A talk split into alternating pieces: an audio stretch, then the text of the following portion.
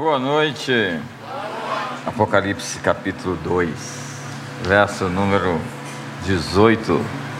Ao anjo da igreja em Tiatira escreve essas coisas, diz o Filho de Deus, que tem os olhos como chama de fogo e os pés semelhantes ao bronze polido.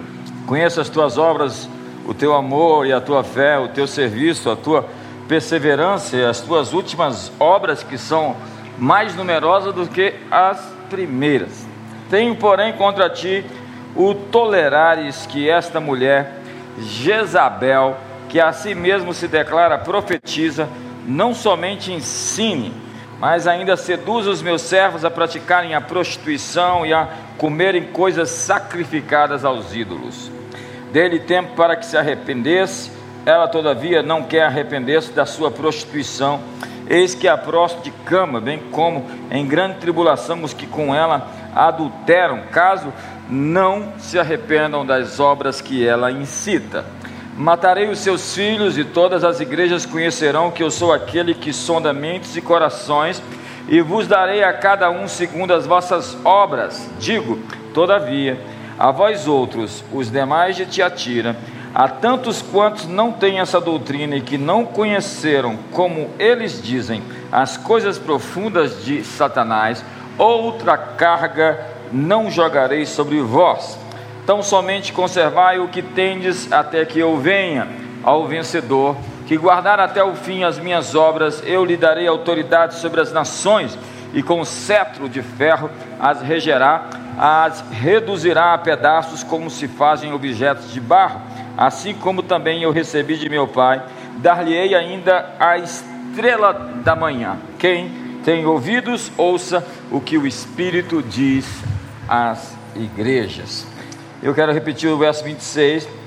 Ao vencedor que guardar até o fim as minhas obras, eu lhe darei autoridade sobre as nações. Nós somos o corpo de Cristo, e o corpo de Cristo é, tem, obviamente, os pés de Cristo, onde se promete estar os inimigos de Deus. Assenta-te à minha direita até que eu ponha os, os inimigos por estado dos teus pés, é o significado de fazer parte do corpo. Nós estamos na mesa hoje, celebrando o corpo de Cristo, o seu sangue que foi derramado, pelas suas chagas fomos sarados, e essa é a reunião mais importante do mês, porque nós estamos reconfirmando, ratificando a nossa aliança que foi feita uma vez. Estamos aqui reafirmando nosso pacto, nosso compromisso de segui-lo, de amá-lo, de viver a partir da sua graça o evangelho do reino de Deus. Com isso, nós estamos assumindo uma posição nos lugares celestiais, assentados com ele, e estamos renovando, repactuando o nosso acerto, a nossa aliança, que tem superiores promessas, uma aliança superior com superiores promessas. O cálice é o cálice da bênção. E quando eu li o texto, eu vejo um arquétipo sendo mostrado no século I, uma figura presente numa igreja na Ásia Menor. Eu estive no local há nove, dez anos atrás, onde estão as igrejas da Ásia, fica na Turquia. Eu passei por ali, passei por Éfeso, onde está hoje Tissadaz, passei em Esmirna, é, em Pérgamo, em Tiatira, é, em Sardes, Passei em Filadélfia e também passei em Laodiceia. Fica ali tudo na Ásia Menor, um, próximo de Istambul. É uma região hoje que só tem 1% e meio de cristãos, que outrora foi o berço do nascimento de um movimento que impactou o mundo inteiro, a Ásia Menor, como era chamada na antiguidade. E apesar de estar morta há séculos, a figura da princesa fenícia chamada Jezabel aparece dentro de uma igreja cristã no século I. É incrível pensar que alguém que já tinha vivido possa se reproduzir no seu modelo, naquilo que ela realmente fazia. Outrora, você conhece sua história, está lá nos livros de reis, aquela mulher que matou os profetas, os profetas foram escondidos dela, porque o chamado dela era matar profetas. Ela era uma princesa, ela era rainha, uma princesa fenícia e rainha de Israel, já que ela se casou com Acabe, que era o rei de Israel. E todo mundo sabe que ela mandava em Acabe, e ela governava poderosamente. Foi achado agora recentemente o anel de Jezabel, que era um, um anel de selar, onde ela despachava e ela plantava o terror. Ela queria tomar a vinha de Nabote, arrumou falsas testemunhas e apedrejou Nabote. Deus mandou uma mensagem dizendo: por causa disso aí, eu vou riscar do céu, de debaixo do céu, a sua memória e a memória da sua família, Jezabel. E assim foi feito com a figura de Jeú, que se levantou, um rei em Israel. Foi muito engraçada a unção de Jeú, já que foi Eliseu que mandou um rapaz ungir Jeú. Ele diz: abre a porta, pega o óleo, joga óleo na cabeça de Jeú. Assim diz o Senhor: o Senhor te unge, rei de Israel. Abre a porta e sai correndo, porque ia dar a maior confusão. E Jeú não era um sujeito normal, ele era assim. Quando ele chegou vindo para cumprir o que ele foi, lhe foi determinado, que era julgar a casa de Jezabel, quando viram ele de longe, quem é que vem dirigindo daquele jeito? O pessoal diz: só pode ser Jeú. Parece alguns irmãos dirigindo. Quando vem assim, só pode ser o Felipe Lacerda. Oh, perdão, ele não está aqui mais. Ele era um tipão, assim, estilão, né? Ele era, ele era tão terrível que a maneira como ele fez acontecer, logo quando ele chegou, é, ele disse: Baal recebeu pouco sacrifício, reúna todos os seus adoradores, porque nós vamos oferecer sacrifício para Baal.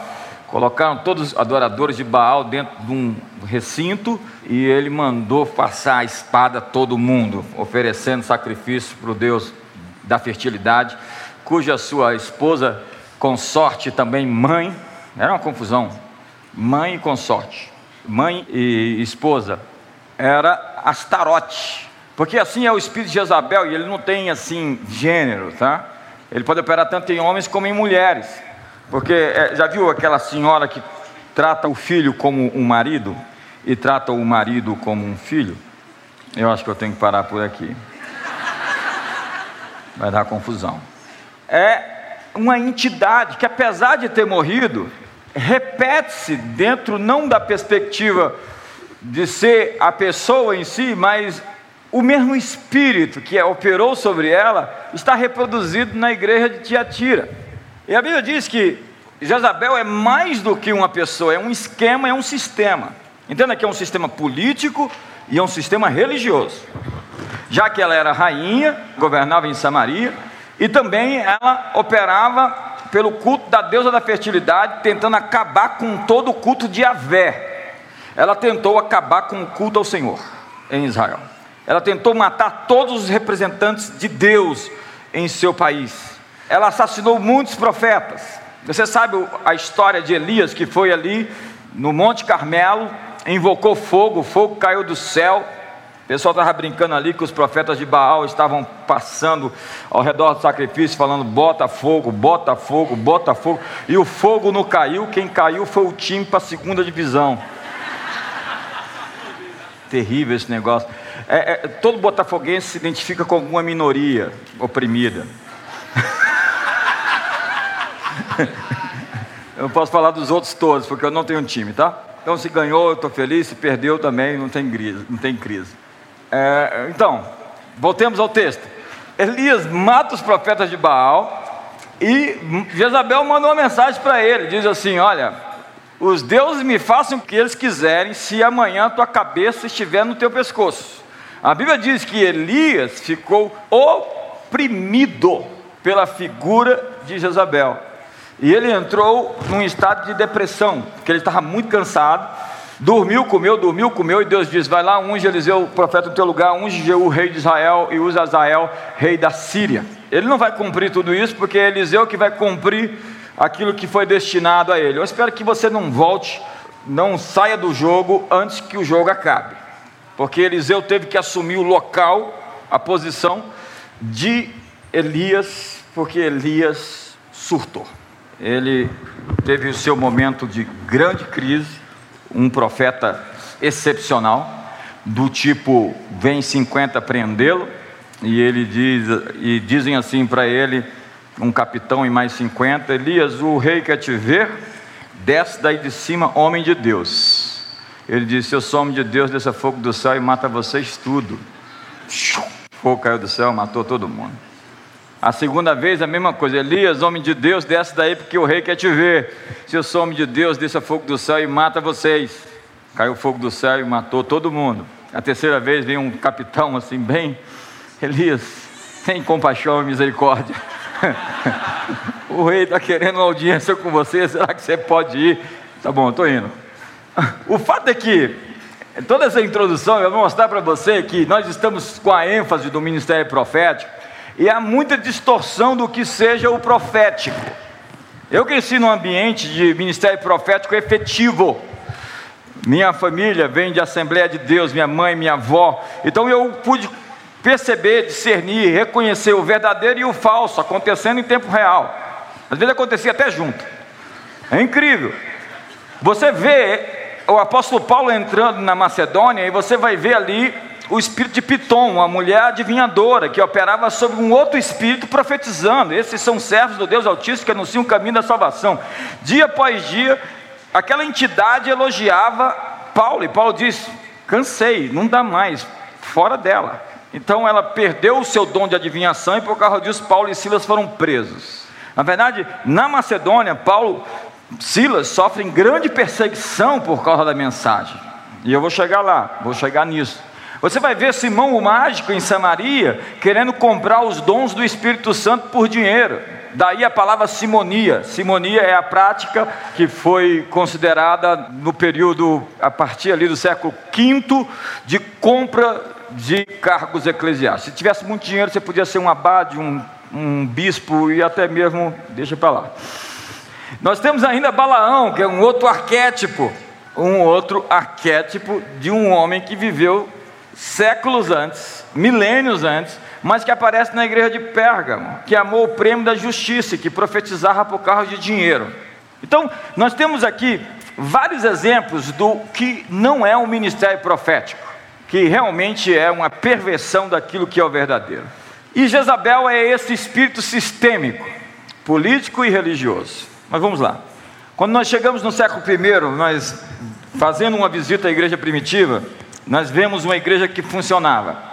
Seus membros amavam uns aos outros, davam alimentos aos famintos, cuidavam das viúvas dos órfãos, levavam os crentes à maturidade, transformavam cidades, ensinavam a Bíblia, curavam os doentes, ressuscitavam mortos, limpavam os leprosos, expulsavam demônios, discipulavam os convertidos e equipavam ministros.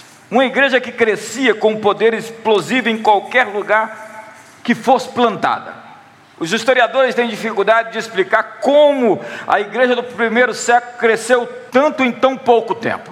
Uma igreja caracterizada por um poder que o mundo não pôde resistir. Simplesmente os reis, após reis, foram declinando, foram se dobrando diante do carpinteiro de Nazaré. Essa mensagem de Jesus ela é muito engraçada. Você pergunta quem é o teu Deus? Ele morreu numa cruz e depois, no terceiro dia, ressuscitou. Que história estranha. Os gregos dizem: Isso é uma loucura. Como é que uma mensagem dessa consegue vingar se nós estamos aqui reunidos em torno dela? Nós não. Milhares de pessoas hoje no Brasil estão reunidos em torno dela. Não, Brasil não, as nações estão reunidas em torno do carpinteiro A igreja surge então como a instituição mais poderosa que o mundo já tinha visto. Quem tem dois mil anos na história? Qual é a instituição mais velha da história? Onde está em todo lugar. Você vai em lugares onde não tem um correio, mas tem uma igreja. Normalmente uma Assembleia de Deus. As religiões pagãs não puderam competir com a sua força. Foi aquilo que foi chamado do crepúsculo dos deuses. Eles entraram no ostracismo e ficaram esquecidos. Eles simplesmente desapareceram. Quando não, eles se sincretizaram no culto cristão, onde a deusa Sofia se tornou Santa Sofia. E os deuses greco-romanos é, dos panteões egípcios ou babilônicos assumiram um nome dentro da cristandade, adorado com o nome de santos. Desculpe, eu não vim aqui te ofender, mas esse é o fato. O culto pagão se sincretizou aquilo que se tornou a religião cristã. E o cristão tem aspas aí. A filosofia grega achava o cristianismo uma loucura. A perseguição romana, contudo, não conseguiu acabar com a igreja, simplesmente a purificou e a fez crescer mais. Igreja é assim, é como massa de bolo, quanto mais bate, mais cresce. Eles estavam tomando controle e os líderes religiosos ficaram muito bravos com os primeiros apóstolos. A igreja de Éfeso cresceu tão rapidamente que a economia foi afetada na venda dos ídolos. Eles vendiam a imagem da deusa Artemis ou Diana. Eu estava lá em Tussadás, em Éfeso, é uma cidade interessantíssima, um dos maiores sítios arqueológicos que você pode visitar hoje, com uma preservação impressionante. É impressionante a, realidade do, do, primeiro século, segundo século daquela cidade. E você vê ali as imagens nas agoras, até hoje tem as agoras. As agoras eram os lugares onde se, eram os mercados, onde até se vendia muita gente. Existiam muitas pessoas sendo vendidas como escravas. Era, era normal pessoas sendo vendidas como escravas. E a imagem da deusa Artemis ou da deusa Diana tinha muitos seios ela era também considerada uma deusa da fertilidade, mas era uma deusa da caça, uma deusa da guerra. Eu fui lá no seu santuário, que era uma das sete maravilhas do mundo antigo, seu templo, que tinha 127 pilares de mármore pentélico, e hoje só tem um, todo quebrado. Foi isso que a fé cristã fez, ela colocou os deuses na obscuridade. Jesus foi chamado de Senhor. E os deuses dos godos, ostrogodos, visigodos, lombardos, normandos, bretões, saxões, todos eles sucumbiram e os povos pagãos, os povos primitivos, os povos bárbaros e até mesmo Roma, o rei da Armênia veio adorar, o rei Clovis dos francos veio se tornar um cristão em uma cerimônia nacional com um batismo nacional filmado pela Rede Globo e pelo SBT e pela TV Record, e ainda passando no YouTube, assim, o batismo do presidente. Em dois anos, a Bíblia diz que toda a Ásia Menor ouviu o Evangelho. Foi um arrastão completo. A igreja se tornou um incêndio com vento. Já viu vento e fogo junto. Possivelmente metade da cidade de Éfeso era cristã, ou talvez mais do que a metade. No ano 112 existe um registro onde Plínio disse ao imperador Trajano que os templos pagãos estavam esquecidos. Os cristãos eram uma grande multidão, dizia Plínio. A igreja não era alguns poucos sofrendo, como nós temos um retrato às vezes errado da história. A igreja era uma força irresistível, imparável. Eles não tinham inares, não tinham prédios, não tinham boletins de programação, programas de televisão, eles não tinham internet, eles não tinham aviões, eles não tinham meios de locomoção, mas eles conquistaram o mundo. A pergunta que tinha era quando é que o imperador vai se converter? As pessoas erradamente pensam que Constantino simplesmente foi lá, assinou o Edito de Milão de liberdade religiosa, é, porque ele teve uma visão na batalha da Ponte Milvião, de uma cruz, onde disse: sob esse sinal vencerás. Ele estava lutando contra Licínio, seu cunhado, numa guerra civil em Roma, e ele depois é, é batizado somente na sua morte. A verdade era a seguinte: existem livros que mostram que Constantino estava cercado de cristãos por todo lado. Os cristãos se espalharam no império, eles não eram mais simplesmente aquelas pessoas na periferia que estavam sendo perseguidas e mortas, não, eles assumiram posições estratégicas em todo lugar. Como Paulo já diz à igreja de Filipos, escrevendo, os da casa de, César, de César vos saúdo. Ele está dizendo, a fé cristã entrou na casa do rei. o carpinteiro tem adoradores na casa de César. E ele diz, a guarda pretoriana está ouvindo o evangelho. Aqueles que seriam os senadores, aqueles que seriam as autoridades do futuro, estavam sendo evangelizados. Ninguém conseguia impedir com que a mensagem prosseguisse. Paulo disse, eu estou preso, mas a mensagem mensagem está livre.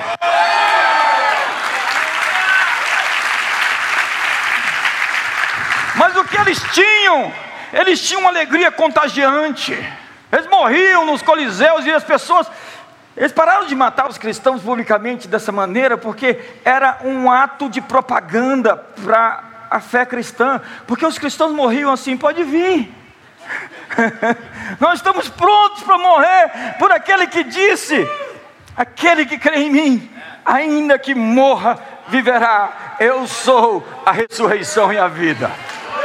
Há tantos relatos de mártires que morreram com um semblante assim de confiança e de paz. E as pessoas, os pagãos olhavam e diziam assim: como pode se morrer desse jeito? Onde esse pessoal está reunindo? Eu quero ir lá. E foi assim que a fé cristã graçou eles tinham uma paixão pelos perdidos e um poder transcendente sobre qualquer circunstância. Em Atos capítulo 5, verso 28, os fariseus reclamam assim: vocês encheram Jerusalém com as suas doutrinas. A gente pensa nos cristãos acuados lá em Jerusalém, por causa da perseguição dos escribas, doutores da lei, eles estavam mandando o terror em Tessalônica. No capítulo 16, Paulo tem uma visão para passar para o ocidente. Ele está querendo ir para Bitínia, ele está querendo ir para a Ásia Menor. Ele vai depois, mas um anjo aparece e diz: Passa para Macedônia. A Macedônia era o berço do helenismo. Foi onde Alexandre o Grande tinha uma visão de uma cultura só para o mundo, uma cultura grega para todos os povos. E aparece um anjo para Paulo e diz assim: Passa a Macedônia, colonize os colonizadores culturais. Entre na esfera daqueles que influenciaram, porque o Império Romano, entenda, Roma venceu a Grécia militarmente, mas a Grécia venceu Roma culturalmente. Tanto que os deuses, até os deuses de Roma, eram deuses gregos que foram trocados de nomes. Eu não preciso dizer isso aqui para você, que você foi para a escola, ou na escola não estuda mais isso. Eles estavam querendo tirar toda a referência a essas coisas e colocar histórias de coisas mais periféricas. É uma agenda terrível. E continua, o texto diz em Atos 17, lá em Tessalônica, que era a capital da Macedônia, estes que têm transtornado o mundo chegaram também aqui. E o verso 7 diz: E eles procedem contra os decretos de César, afirmando ser Jesus outro rei. Você sabe qual era a mensagem da igreja primitiva? Jesus é rei, ele é o Senhor dos céus e o Senhor da terra. Jesus é rei, ele é rei nessa era, ele é rei na era por vir. Jesus é rei, rei dos reis, senhor dos senhores. Tertuliano foi aquele autor africano da igreja primitiva do século terceiro, quarto, que dizia que o sangue dos mártires era como a semente que fazia o evangelho florescer. Ou seja, matar os irmãos fazia com que outros surgissem a partir do sangue que era derramado desses. E ele dizia: existe um texto interessante, escrevendo aos pagãos: Nós temos ocupado todos os lugares pertencentes a vós. Ele estava dizendo: Nós estamos em todos os lugares. Hoje a igreja está sendo perseguida no Irã, na China. Conta-se que existem pelo menos um campo de refugiados, de presos, na verdade, políticos, de 800 mil pessoas na China agora, em tempo real. E pessoas sendo presas porque têm Bíblias. Os cristãos são mais perseguidos do que qualquer outro povo na história, em todos os séculos. E você não vê isso nas manchetes dos jornais. A igreja havia se tornado, contudo, um centro de influência cultural no mundo, de uma cultura emergente de 12 discípulos. Eles conquistaram o mundo inteiro e se tornaram influentes em todas as esferas. Jesus havia dito em Marcos capítulo 9, no verso número 1: Em verdade vos afirmo, dos que aqui se encontram, há alguns que de maneira nenhuma passarão pela morte, até que vejam ter chegado com poder o reino de Deus. Entenda que para os cristãos primitivos, o reino de Deus já havia chegado, Deus já havia invadido o mundo, mas o reino de Deus sempre aparece como algo crescente, em progresso, que está acontecendo. A pedra cortada sem o auxílio de mãos derruba o governo gentílico e vai enchendo a terra. Três medidas de fermento que vão levedando toda a massa. Uma semente de mostarda menor das sementes que vai crescendo até se tornar um arbusto, uma árvore, onde vem aninhar as aves dos céus. O semeador saiu a jogar sementes o reino de Deus aparece como uma estrutura pequena e até desprezível. Jesus disse: se disserem que Ele está ali ou acolá, não creia, porque o reino de Deus está no meio de vocês. Ele começa anunciando em Marcos capítulo 1, verso 14 e 15: pregue que o reino de Deus está próximo, o reino de Deus está perto, o reino de Deus está ao alcance da sua mão. A mensagem não é que o reino do anticristo está vindo, a mensagem não é que as pessoas vão ter meia, meia, meia tatuado na testa ou na mão. Isso é uma, um texto periférico nas Escrituras. A mensagem é que os reinos desse mundo se tornaram do Senhor e do seu Cristo, e Ele reinará pelos séculos dos séculos. E aquela mensagem improvável, improvável, ela vai se tornar o grande motor de transformação cultural. Nós estamos, tire as sandálias dos seus pés, você está pisando em lugar sagrado. O islamismo não construiu uma grande civilização, o budismo não conseguiu construir uma grande civilização. Os ateus não conseguiram construir uma grande civilização. Com todos os nossos erros e falhas, a fé cristã construiu a melhor, maior, mais avançada, tecnológica e bela civilização da história. Isso, faça isso. Temos muitos defeitos, é verdade, mas estamos de glória em glória, estamos seguindo até que todos os inimigos do Cordeiro sejam postos por estrado dos seus pés.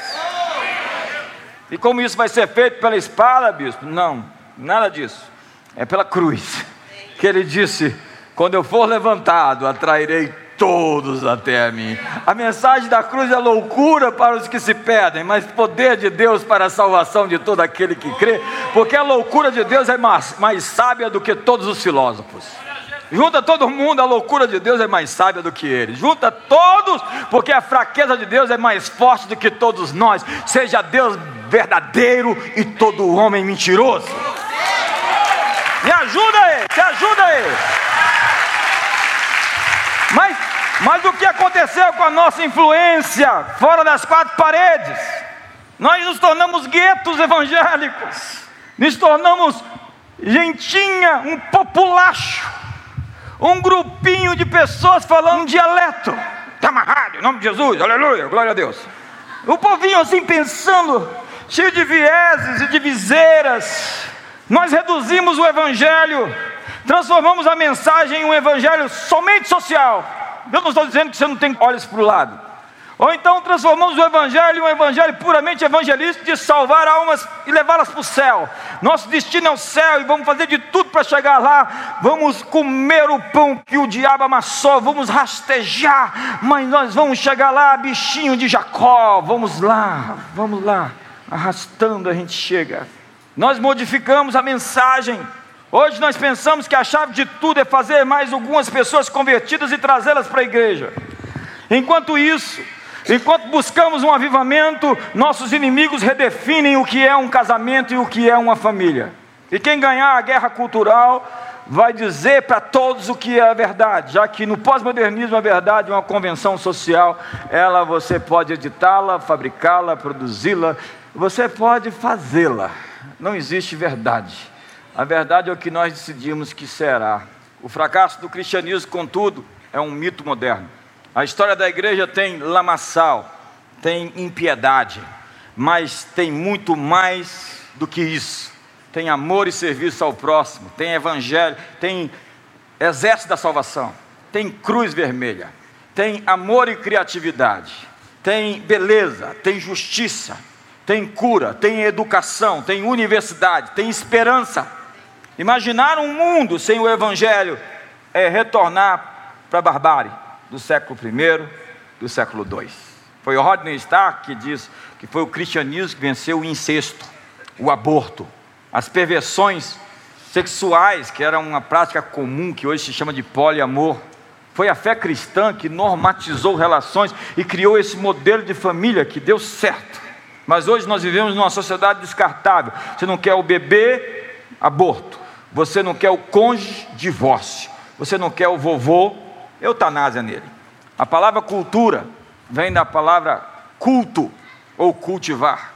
No alemão, cultur, a soma das atribuições culturais, atribuições espirituais de um povo. Ou seja, em cultura está inserida a ideia de religião. Cultura emana de uma perspectiva religiosa. A religião foi por milhares de anos a parte central da sociedade, não o governo civil. Por séculos na Europa, as catedrais eram construídas no centro da cidade e tinham as torres mais altas. Visite hoje todas as cidades europeias, onde estão as igrejas? Nos lugares mais altos, com suas torres mais altas. Até os pagãos faziam isso.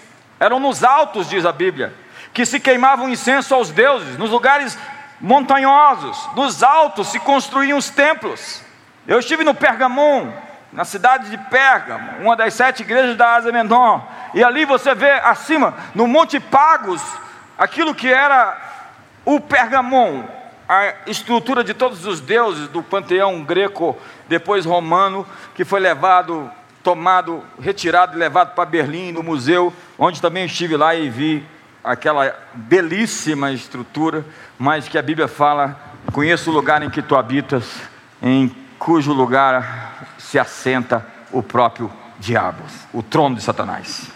E você vai ali no Paternon e você vê no alto da cidade de Atenas um monumento que é um grande templo em homenagem à deusa da cidade, a deusa Atenas. As cidades greco-romanas tinham seus, suas acrópolis, suas metrópoles e suas necrópolis. As acrópolis, os lugares mais altos, eram onde habitavam os deuses, e portanto, onde estavam os seus templos e onde estavam também os reis. As metrópoles, os meros mortais e as necrópolis aqueles que já tinham partido.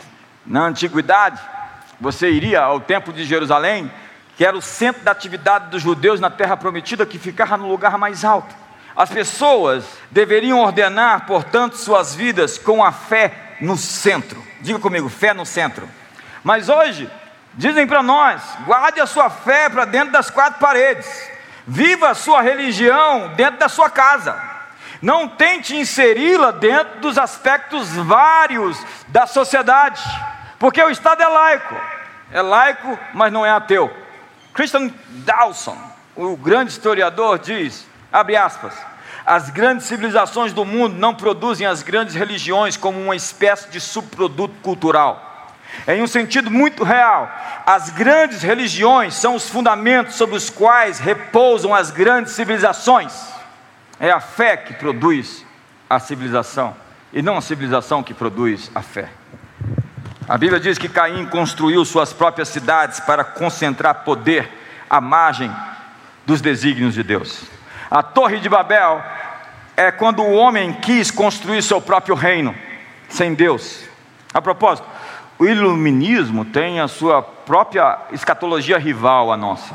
E quando você acredita que o iluminismo é o grande evento da história, você se esquece daquele que foi o grande epicentro, do grande terremoto que mudou o mundo para sempre, na Páscoa do ano 33, quando pela primeira vez na história um túmulo se abriu, um homem voltou à vida e está vivo pelos séculos dos séculos.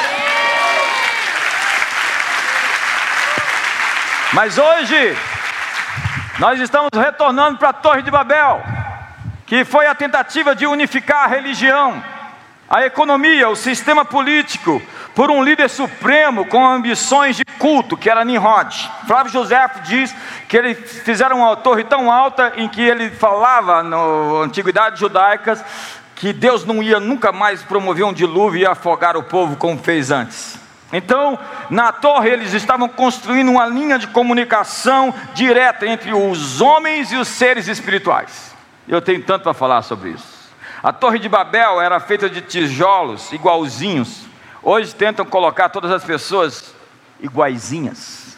Quando a Bíblia fala que o templo de Deus é feito de pedras vivas, de várias, variadas tamanhos e formas. Deus fez você diferente, porque Deus ama a diversidade. Deus não quer que todos sejam iguais, no sentido absoluto da palavra para se ter uma sociedade igualitária como se querem, vão tentar tirar toda a nossa liberdade. A grande batalha sempre foi entre o governo do homem e o governo de Deus. Herodes quis matar Jesus por quê? Porque os sábios que vieram do Oriente disseram que um rei tinha nascido. Ei, um rei nasceu. A cultura não é neutra. Ela pode ser anticristã e favorável ou favorável a nós. Quando a nação não é discipulada pelos valores do Evangelho, ela entra em guerra contra o reino de Deus. Um verdadeiro cristão permite liberdade a um não cristão de ter voz. Uma sociedade verdadeiramente cristã, todo mundo pode falar. As minorias têm voz. Os que não são cristãos têm voz. Mas numa sociedade de ateus, cristãos não podem falar. Numa sociedade muçulmana, cristãos não têm voz. Ah, você não está sendo politicamente correto. Eu estou sendo biblicamente correto.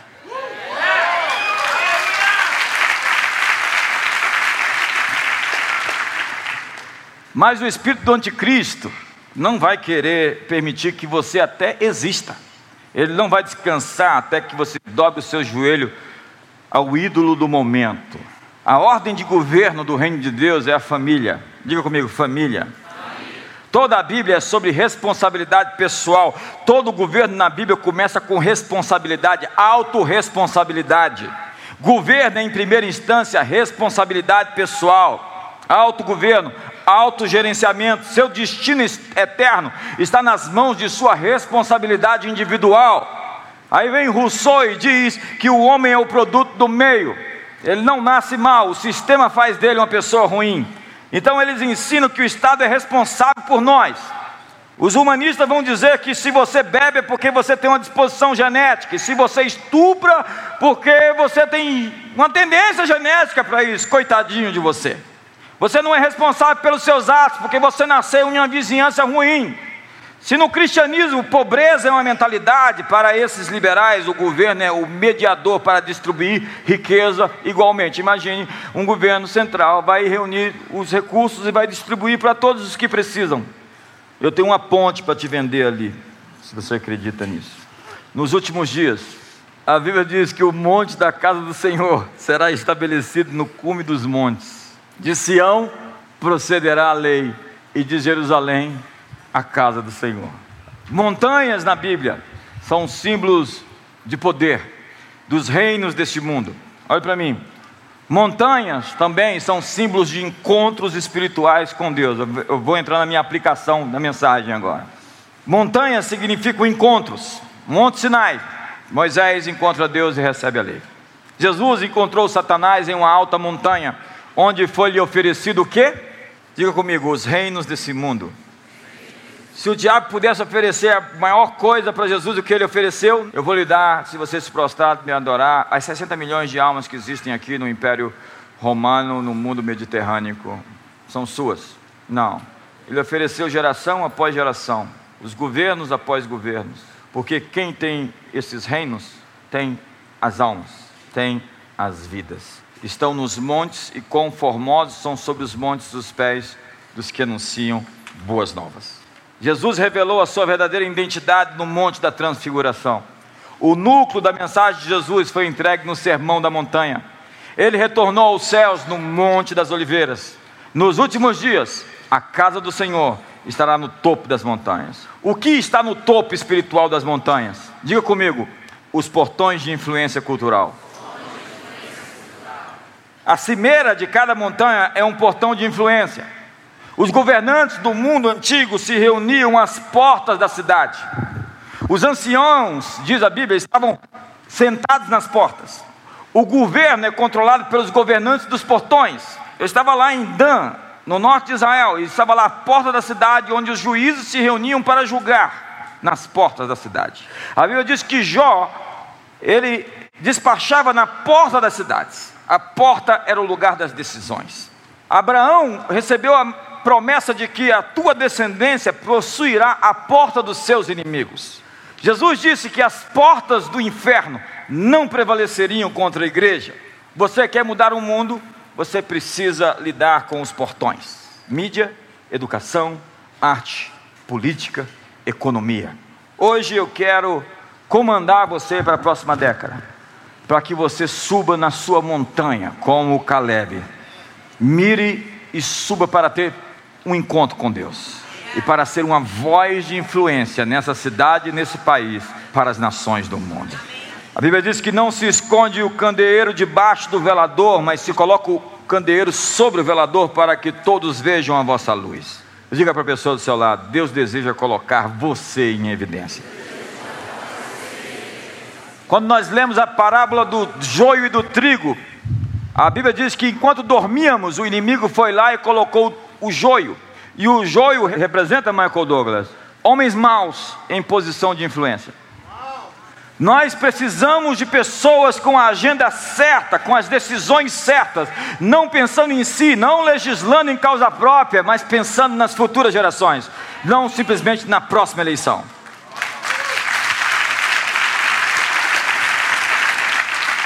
Nós, portanto, temos duas opções: ou nós possuímos as portas, ou seremos saqueados nas portas. Hoje, quando a igreja se aproxima dos portões de influência, o inimigo grita: separa as coisas, fica longe das portas, guarda sua fé para dentro das quatro paredes, o Estado é laico. Quem criou o modernismo foi um cara chamado Epicuro. Ele disse: se os deuses existem, eles estão longe, eles não se importam e eles não interferem. Daí surgiu o deísmo. Benjamin Franklin era um deísta, ou seja, Deus existe, está longe, não interfere. Eu vim lhe dizer que Deus se preocupa conosco, Deus interfere, Deus amou o mundo de tal maneira que deu o seu único filho para que todo aquele que nele crê não pereça, mas tenha a vida da era vindoura. E hoje, o poder da era por vir já está colidindo com os poderes que governam essa era presente. Você é o portador do futuro que perturba os planos do inimigo. Há pessoas aqui que vão ganhar muito dinheiro em 2020. Você vai ficar rico, muito rico. Você vai ficar milionário. Você vai ganhar tanto dinheiro. E eu espero que você tenha realmente o senso de mordomia para usar esse dinheiro para os projetos que vão favorecer esse país, a nação e os planos do reino de Deus na terra. Se você sente um fogo dentro de você, é com você que eu estou falando.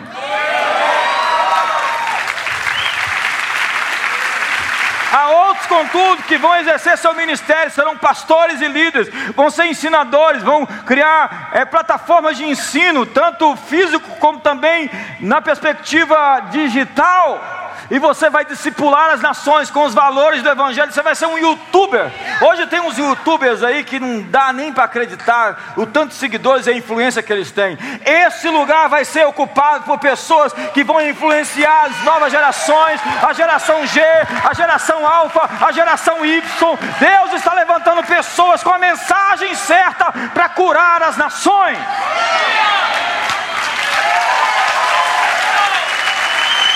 Há pessoas aqui que vão escrever best-sellers, serão livros que vão estar na leitura, na cultura, nos na, nas grandes editoras, e você vai vender milhares de livros, e você vai discipular as nações com livros, com mensagens que vão ser traduzidas até para outros idiomas. Há pessoas que vão fazer músicas, há pessoas que vão fazer roteiros de filmes, há pessoas que vão fazer filmes. Me ajuda aí. Sabe o próximo governador de Brasília, governadora de Brasília está aqui. O próximo presidente da República. Paulo disse a Timóteo: para guerrear segundo as profecias que recebera. Ei, tem gente que vai fundar escolas aqui, viu? Universidades. Olha para você, vamos ver se ele está empolgado com o futuro. Mesmo se ele está com aquele olhar assim de quem vai mudar o mundo, assim, tipo.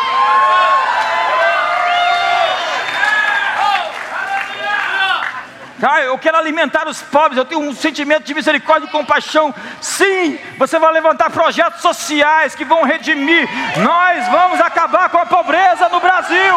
Me ajuda aí. E o que eu vou fazer hoje? Eu vou enviar você para o seu monte. Eu vou dizer: vá para a sua montanha, encontre-se com Deus e mude o mundo. Seja uma voz de influência.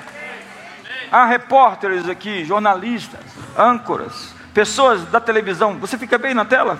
Eu acho que fica. Eu fico no meu elemento. Paulo disse: Timóteo, guerreia segundo as palavras proféticas que você recebeu. Quantos estão recebendo palavras proféticas esses dias? Em outras palavras, lute pelo futuro que Deus tem revelado para você. Deixe esse futuro moldar o presente. Quando você estiver andando com Deus, você vai irritar o espírito desta era. Jesus disse: o Deus desse século já foi julgado, está sendo expulso. Quem vai ter que ir embora não somos nós, os mansos herdarão a terra.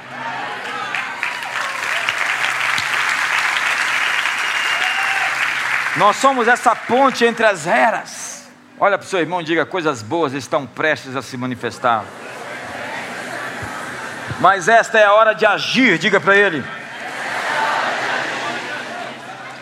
Algumas pessoas perdem tempo porque estão no caminho errado.